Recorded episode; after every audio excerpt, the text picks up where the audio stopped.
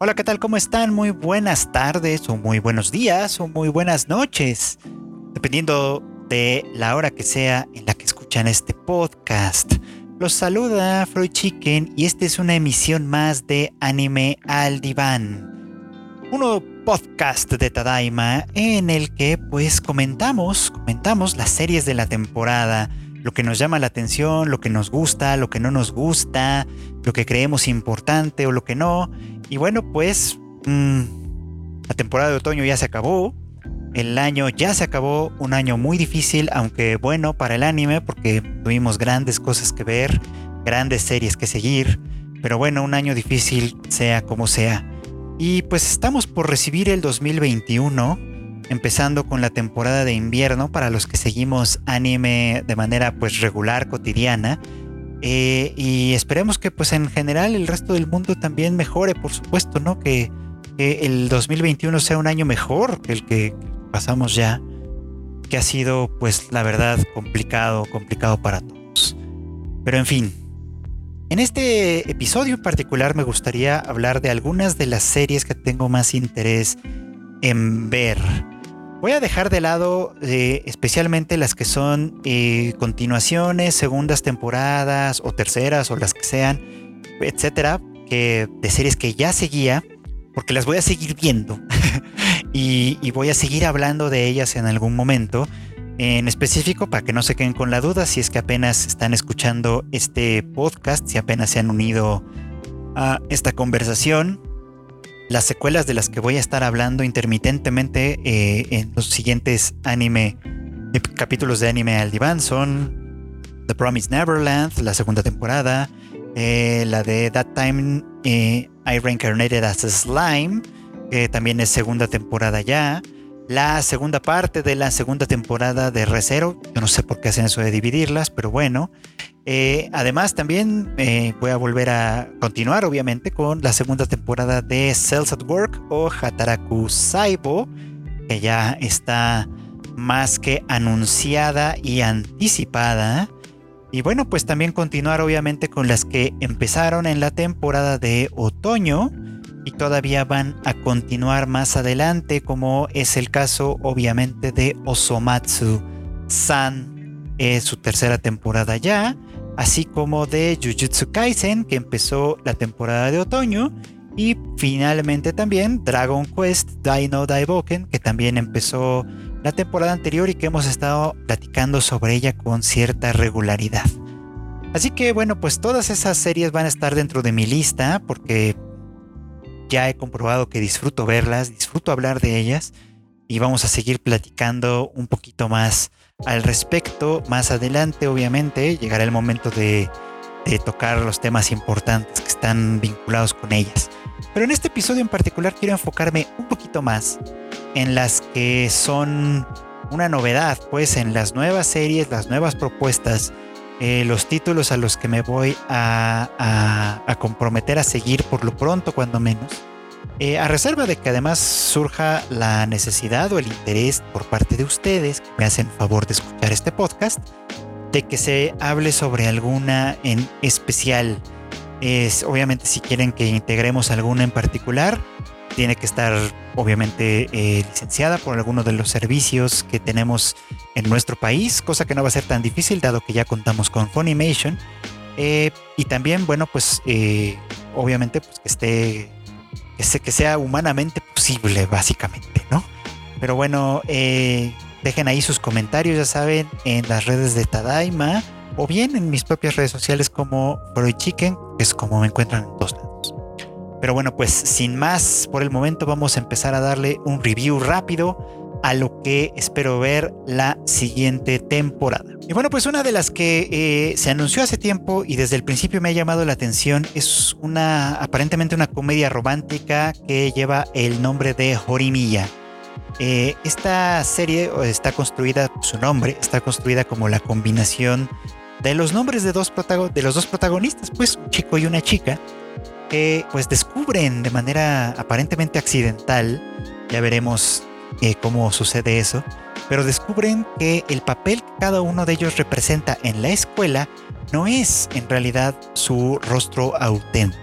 Es decir, eh, para encajar o para no encajar o para tener alguna función en la en, en, el difícil entramado social que implica una preparatoria, estos dos chicos han decidido ponerse una máscara todos los días y con esa máscara enfrentar a ese mundo. Pero pues todos sabemos que enfrentar eh, eh, al mundo, que vivir constantemente detrás de una máscara que no nos representa en absoluto, es más difícil de lo que parece, así que probablemente esta serie vaya en ese terreno. Me gusta, se ve buena, se ve eh, interesante, es el tipo de series que cuando están muy bien hechas tienden a convertirse en mis grandes favoritas porque a mí me gusta mucho que las series giren en torno a personajes, más que en torno a cualquier otra cosa. Y por eso es que eh, vale mucho la pena para mí enfatizar ese aspecto, porque si la serie está chida, es lo que voy a estar platicando constantemente. Así que, pues aquí tenemos una primera candidata, que va a ser Jorimilla. Eh, entiendo que esta va a estar en Funimation, si no estoy mal. Así que pues esa será una, una opción. Otra que estoy considerando que ver, que no estoy tan seguro todavía realmente de si lo voy a hacer, es eh, la, la, serie que es como spin-off de Cells at Work. Es decir, tengo bien decidido que voy a ver Cells at Work, la segunda temporada, pero la que no estoy seguro de ver es Cells at Work Code Black, que se basa en un spin-off, eh, en un manga spin-off escrito por alguien más, alguien que no es Akane Shimizu, la creadora original de esta, de esta franquicia pero que gira en torno a el cuerpo de una persona con malos hábitos de alimentación, consumo, etcétera, con enfermedades probablemente. Y el caso es que, pues, en vez de ver a las células siendo relativamente felices, aunque, aunque enfrenten dificultades, como en la franquicia, la serie principal, aquí lo que nos espera es ver eh, a estas mismas células, bueno, no a los mismos personajes, a, las mismas células, pero otros personajes, y es que eso tiene algún sentido para ustedes, eh, en una, enfrentando una circunstancia mucho, mucho más aterradora. Y la verdad es que mi duda de ver esta serie es que si de por sí la original, que tiende a ser pues cómica, informativa, me causa un poquito de estrés, eh, porque me, me, despierta sentimientos, ¿cómo decirlo?, hipocondríacos. la verdad es que el Code Black creo que podría llegar a crearme verdaderas pesadillas. Entonces, todavía no estoy seguro de si le voy a dar una oportunidad real, pero por lo menos a lo mejor un capítulo sí la voy a considerar. Esta también va a estar en Funimation, ya está anunciada para Funimation, al igual que Cells at Work la segunda temporada. Eh, lo cual pues es un poco como peculiar. Quién sabe si vayan a estar en Crunchyroll o alguna de ellas va a estar en Crunchyroll, como sucedió con la primera parte, que sí estuvo ahí y que además llegó a Netflix posteriormente. Así que quién sabe, vamos a ver cuál es el destino de estas Cells at Work y ya veremos dónde las vemos. Eh, siguiendo, moviéndonos un poquito hacia otra serie que tengo intenciones de ver es una isekai que se llama en japonés como Desga Nanika o eh, So I'm Spider, So What, que básicamente es la historia de un grupo de personas, especialmente una chica, que reencarnan en un mundo de fantasía, como suele pasar en los isekai, y que, eh, pero que en el caso de esta chica reencarna como una araña. La verdad es que la premisa por sí sola no me atrae tanto, si he de confesarles. Pero He oído tan buenos comentarios de la gente que lee la novela ligera, que además se publica en nuestro país desde hace ya algunos meses, y he oído tan buenos comentarios de mucha gente en internet general y, de, y el hecho de que eh, la protagonista va a ser eh, interpretada por la voz de Aoi Yuki, que es una de mis sellos favoritas, pues la verdad es que me han convencido de darle por lo pronto una oportunidad a esta serie. Vamos a ver si está buena. Tengo, tengo pues cierto interés, cierta curiosidad, así que vamos a ver, vamos a ver qué es lo que nos promete. Y bueno, otra de estas series que también tienen las grandes posibilidades y probabilidades de ser eh, una de mis favoritas es esta que se llama Bottom Tier Character Tomozaki Kun, que básicamente también va a estar en Funimation. Creo que esta vez voy a estar mucho tiempo en Funimation, qué bueno que por lo menos ya se puede. esta también es una serie de estas que, son pues comedias románticas que tratan de vida escolar. Y en esta el, el tema principal gira en torno a un chico que es uno de los mejores videojugadores de Japón, por lo que entiendo, pero que considera que la vida real, entendida como una especie de videojuego, es absurda, porque no hay reglas, no hay premios, no hay ninguno de esas cosas como lógicas y coherentes que sí puede haber en un mundo programado o preprogramado, digamos, ¿no? Y bueno, pues me recuerda un poco como a Hachiman, pero más menso, por así decirlo. Sea, el cinismo de Hachiman de Oregairu era muy interesante y este de entrada no parece tan atractivo, pero ya veremos, a lo mejor resulta interesante. Pero lo que sí es que conoce, eh, al menos de ese va ese su argumento, conoce a otra chica que también es una gran videojugadora, que también se mueve muy bien en ese mundo, pero que además parece ser muy hábil para vivir también el juego de la vida, pues, ¿no? Así que este contraste entre dos personajes muy diferentes, cosa que tiene en común con Orimilla también, puede ser algo muy muy interesante para ver, por lo menos para mí, que soy realmente gran fan de este tipo de historias. Así que, este, bueno, pues no queda sino darle una oportunidad, unos cuantos capítulos por lo pronto, para ver qué es lo que tiene para ofrecernos. La verdad es que sí tengo muchísimo, muchísimo interés en seguir esa historia. Y bueno, pues una de las que más espero, tengo que confesarlo, aunque esta no se anunció todavía, que yo sepa por lo menos, para Funimation México, aunque sí para Funimation en otras partes del mundo, lo cual me da esperanza, es Wonder Egg Priority, que es una serie original en realidad. Con serie original quiero decir, no, no proviene de eh, una novela ligera, un manga, nada parecido. Es una serie original que de hecho su, creador y, guionista eh, es conocido sobre todo por trabajos más bien en live action, etc. ¿no?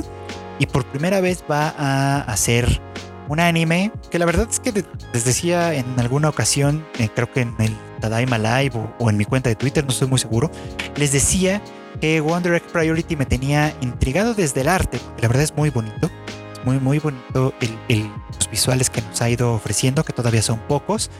Y ya con el primer tráiler que mostraron hace, hace un par de semanas, creo yo, eh, la verdad es que se ve muy, muy interesante. Eh, y este es pues de estas historias obviamente en la que gente se encuentra y se desencuentra.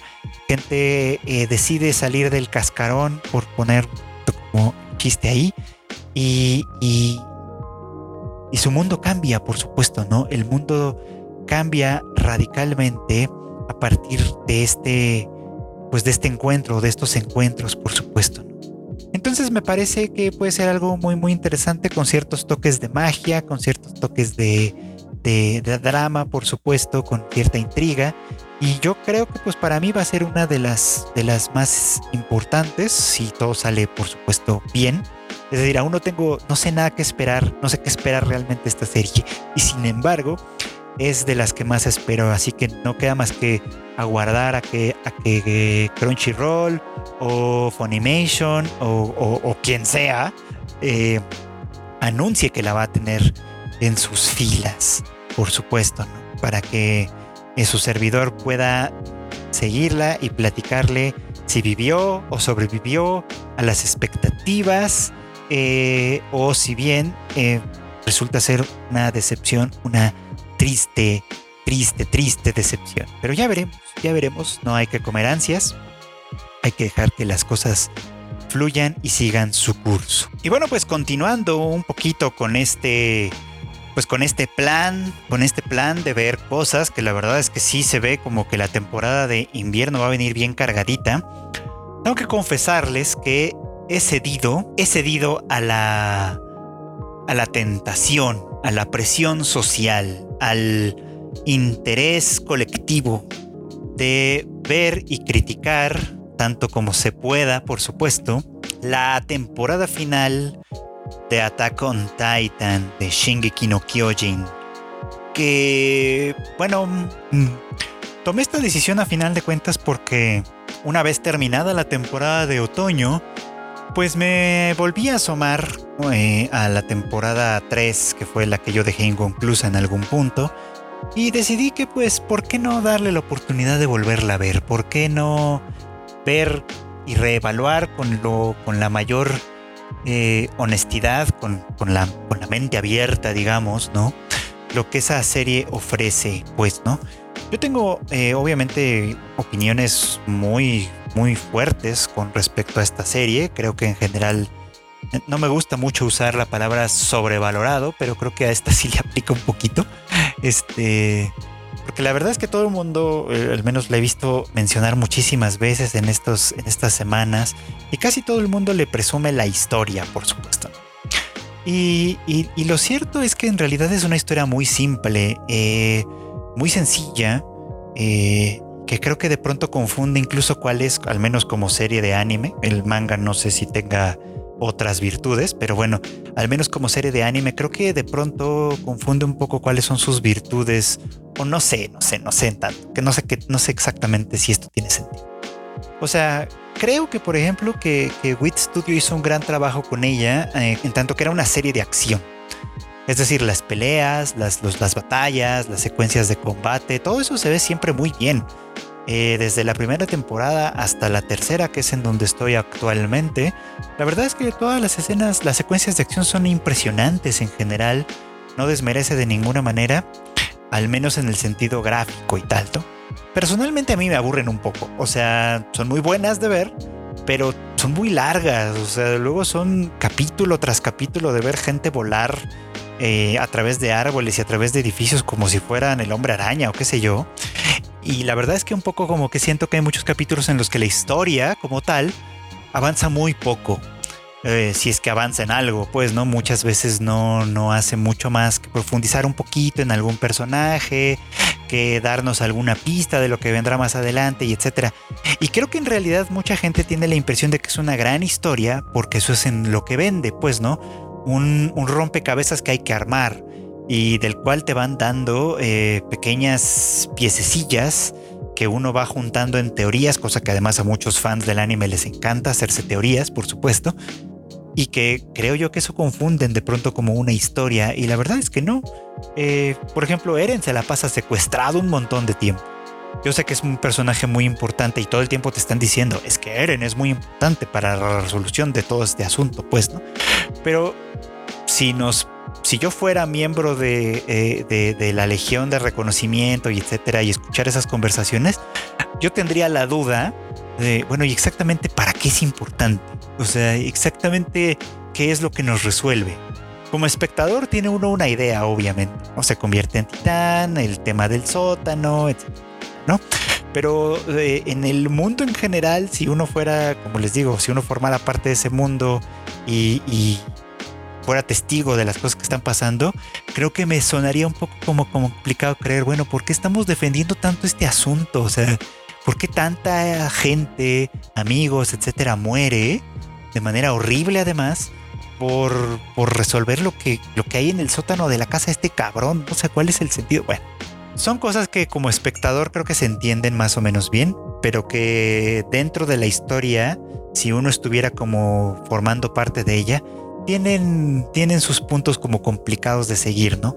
A final de cuentas de lo que se trata es de esta historia en la que uno tiene que ir conectando los puntos y resolviendo cuál es la razón, resolviendo exactamente por qué se ha muerto tanta gente, ¿no? Porque uno quisiera sentir, o al menos esa es mi opinión del asunto, que la gente, toda la gente que muere y toda la gente que sufre y sufre en esta historia, lo hace por alguna razón de verdad, lo hace por por, alguna, eh, por una razón que vale la pena este sufrimiento, pues, ¿no? Y es a lo que, a lo que en teoría supongo que la serie nos quiere llevar también, ¿no? A, enfrentar ideales que defienden unos y otros, a, demostrar hasta cierto punto que, este, este mundo podrido que nos presenta Shingeki no Kyojin, eh, pues tiene algún sentido, de que, que se pelea por algo, pues, o incluso de que si no lo tuviera, alguna conclusión tenemos que extraer de esto, alguna, algún análisis tenemos que extraer de esto. Y en fin, eso es lo que he ido sacando un poquito de estar viendo la tercera temporada de nueva cuenta, eh, con la finalidad de llegar a la, a, la, a la temporada final y que cuando se estrene en enero, incluirla dentro de los comentarios que haremos en este anime al diván. Cosa que espero que, sea muy bien recibida. Yo sé que Shingeki no Kyojin tiene muchísimos fans. Algunos de ellos, insisto, me, han pedido expresamente que me ponga al corriente, que la incluya en estos comentarios y pues básicamente eso es lo que mm, lo que estoy intentando hacer. Así que va a ser una temporada cargadita, una temporada muy cargadita, eh, que en resumen incluye, vamos a hacer una suma. Eh, Shingeki no Kyojin, la temporada final, eh, The Promised Neverland, la segunda temporada, That Time I Got Reincarnated as a Slime, la segunda temporada también, Recero, la segunda parte de la segunda temporada, eh, Horimiya, eh, Hataraku Saibo o Cells at Work, también segunda temporada, probablemente es eh, Cells at Work Code Black, que pues como les decía, todavía estoy en veremos con esta serie.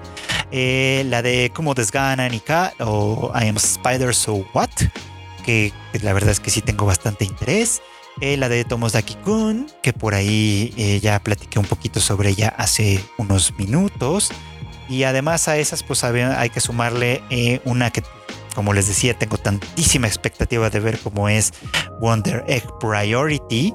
Y no olvidemos, porque pues no podemos olvidar, las que vienen desde las temporadas anteriores, es decir, eh, Dragon Quest, Dino Daiboken, Osomatsu-san en su tercera temporada y Jujutsu Kaisen que empezaron en octubre y continúan, lo cual nos deja pues una cantidad, insisto, bastante nutrida de series a la semana. Algunas de ellas probablemente no van a durar o no van a seguir toda la vida.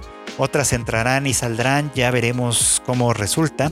Pero el chiste es que hay muchísimo anime por ver la siguiente temporada, muchísimo anime que no voy a seguir o que no tengo intenciones de seguir a menos que algo que probablemente sean ustedes me convenza de hacerlo. Y, bueno, pues no queda más que esperar simplemente para ver cuáles van a terminar en qué eh, servicio de streaming. Algunas ya están anunciadas, creo que la mayoría de las que pienso seguir van a estar en Funimation. Eh, otras pues ya veremos y pues salvo la mejor opinión de ustedes, creo que por ese lado nos quedaremos. Y bueno, pues no me queda más que agradecer una vez más a todos los que eh, me hacen el favor de escuchar este podcast cada semana. De verdad, les agradezco enormemente su participación, sus comentarios, su, eh, su feedback, que siempre es muy bienvenido, sus críticas, todo, todo se les agradece muchísimo. Y bueno, pues recordarles que este es el, único, el último podcast del año y nos vamos a tomar una semana por lo menos, tal vez dos, de, de, descanso antes de retomar este ejercicio. Así que esta puede ser bien el final de temporada de anime al diván. Muchísimas gracias, muchísimas gracias de verdad, insisto, a todos los que me hacen el honor de seguir este podcast. Y pues les deseo eh, el mejor, el mejor de los finales de año, no solo de final de temporada, sino de final de año. Y que también el inicio del 2021 sea uno muy bueno, muy positivo, uno de mucho éxito, de mucho, de mucho cariño, de mucha salud, eh, sobre todo eso en estos tiempos que está tan complicado.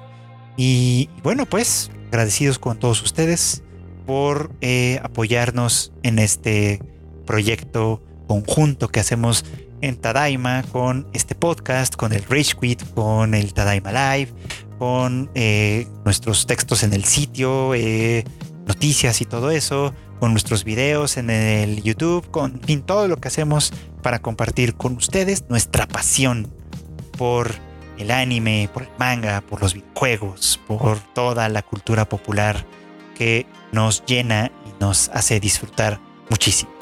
Yo soy Frey Chicken, síganme en mis redes sociales, ya saben exactamente Freu Chicken, como suena, sí, con CK Chicken, por supuesto. Y pues aquí estaremos de nueva cuenta el próximo año para más anime al diván.